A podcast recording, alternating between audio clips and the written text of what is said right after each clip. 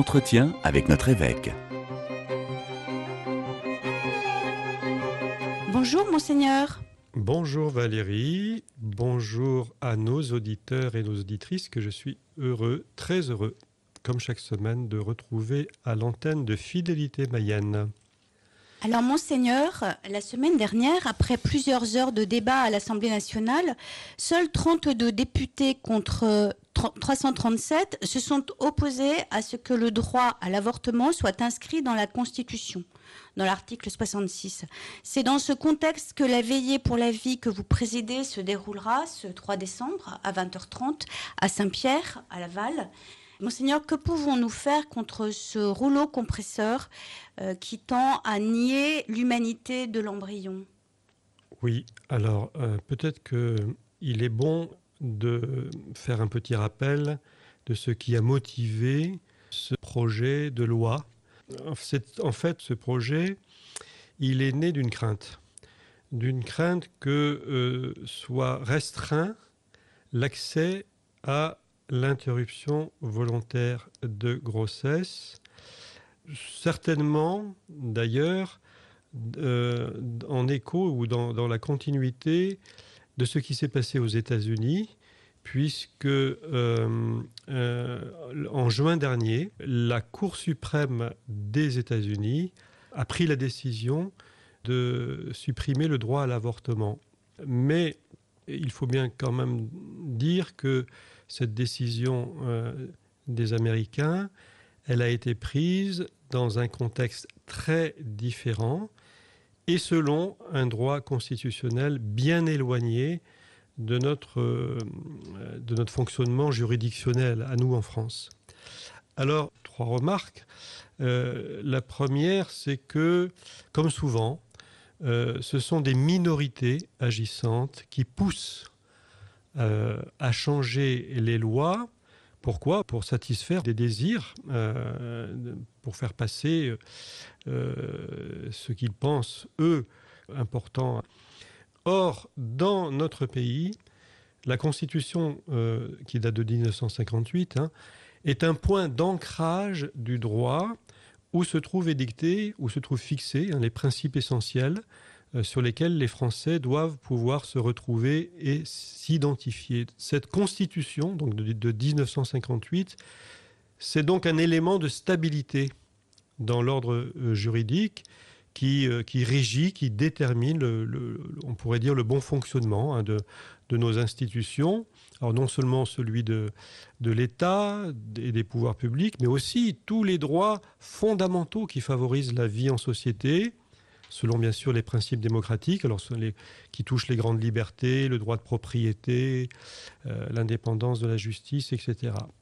Alors, on voit mal qu'un droit à l'avortement puisse, dans ce contexte, s'imposer comme une règle de principe dès lors, dès lors que le terme même de droit à l'avortement est contesté, que ce n'est qu'une possibilité dérogatoire au droit à la vie, comme cela est euh, justement inscrit dans la loi de 1975 qui autorise l'interruption euh, volontaire de, grossesse. Il suffit d'aller relire les termes de, cette loi. Euh, c'est le droit fondamental à la vie qui, qui fait loi et non pas le droit à attenter à la vie. Ça, c'est la première remarque. Deuxième remarque, euh, peut-être, c'est que, euh, par rapport à ce que j'ai dit tout à l'heure, du point de vue juridique, il n'existe ni dans la législation française, ni au niveau du droit du Conseil de l'Europe, parce qu'on appelle la Cour européenne des droits de l'homme, dans aucun des deux, il n'existe de droit à l'avortement. Euh, la, la, Cour euh, européenne des droits de l'homme dit par exemple au contraire que le droit au respect de la vie privée ne saurait s'interpréter comme consacrant un droit euh, à, l'avortement. Et puis, euh, du point de vue constitutionnel, hein, j'ai exprimé au, début que c'était la crainte de voir l'accès à l'IVG restreint qui avait un peu motivé ce, ce, dépôt de loi là. Mais en réalité, en France, non seulement il n'existe pas de restriction à proprement parler, hein, à l'accès à l'interruption volontaire de grossesse, mais le gouvernement en fait une affaire de santé publique. Euh, donc l'accès à l'interruption volontaire euh, de grossesse, euh, dans notre pays en tout cas, est totalement favorisé et encadré par la loi. Alors, au lieu peut-être de durcir encore une fois par un renfort de la loi, par ce qu'on appelle une constitutionnalisation, les conditions d'accès à l'interruption volontaire de grossesse, moi je pose la question, quelle place peut être donnée à la prévention de ces drames, car l'avortement, quoi qu'on entende dire, est objectivement une souffrance et un traumatisme. Comment aider concrètement les femmes hein, qui sont tentées par euh, euh, le recours à ce geste? Comment prévenir les conditions, enfin les raisons sociales ou économiques hein, qui conduisent à poser cet acte ultime? On sait qu'il y a beaucoup de paramètres qui jouent, notamment la solitude, hein, la, précarité, des fois la grande précarité, et puis euh, la situation de monoparentalité. Autant de, raisons qui, des fois poussent, qui exposent en tout cas les femmes à des euh, solutions extrêmes. Alors, certes, l'Assemblée nationale a adopté ce texte, vous l'avez dit, hein, par 337 voix pour et 32 contre, mais avant d'être adoptée, nous le savons, cette proposition de loi doit être discutée au Sénat, elle doit être euh, adoptée en termes identiques par, euh, par les deux assemblées, et en ultime instance, hein, si j'ai bien compris, sauf erreur de ma part, euh, elle doit être soumise au peuple euh, souverain, au peuple lui-même, par référendum, comme le stipule l'article 89 de la Constitution. Il y a donc encore euh, un long chemin à parcourir avant une éventuelle constitutionnalisation, ce qui justifie bien l'appel à prier pour la protection de la vie, ce que nous ferons ce samedi à la veillée pour la vie en l'église Saint-Vénérand et j'invite bien sûr le plus possible de, de chrétiens du diocèse à euh, y participer. Il est urgent de prier pour la vie, euh, disait déjà Jean-Paul II dans euh, Evangelium Vitae. et Monseigneur, le, le 8 décembre, c'est la fête de l'Immaculée Conception. les chrétiens de la Mayenne ont rendez-vous devant la cale du Vieux Pont à Laval à 19h30 pour une procession fugale à Notre-Dame d'Avenière.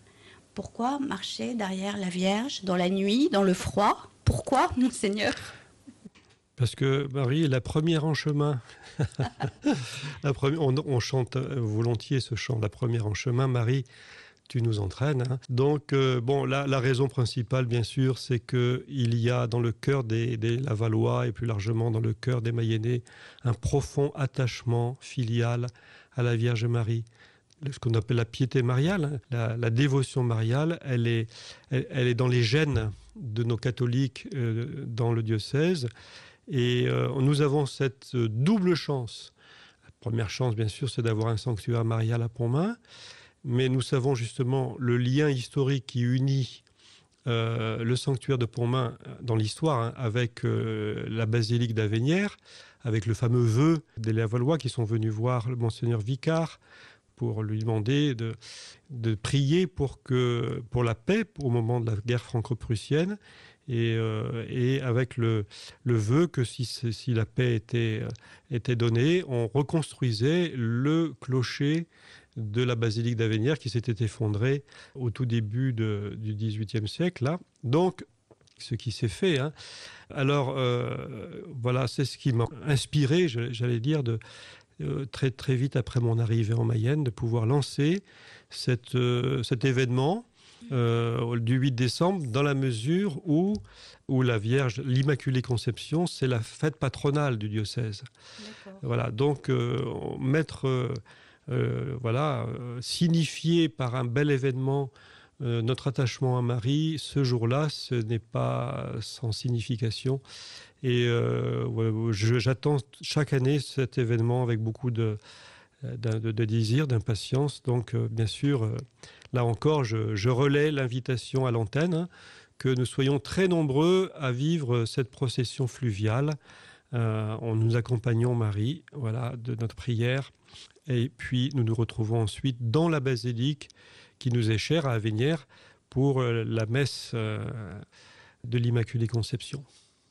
Merci monseigneur, merci et à la semaine prochaine pour de nouvelles aventures radiophoniques.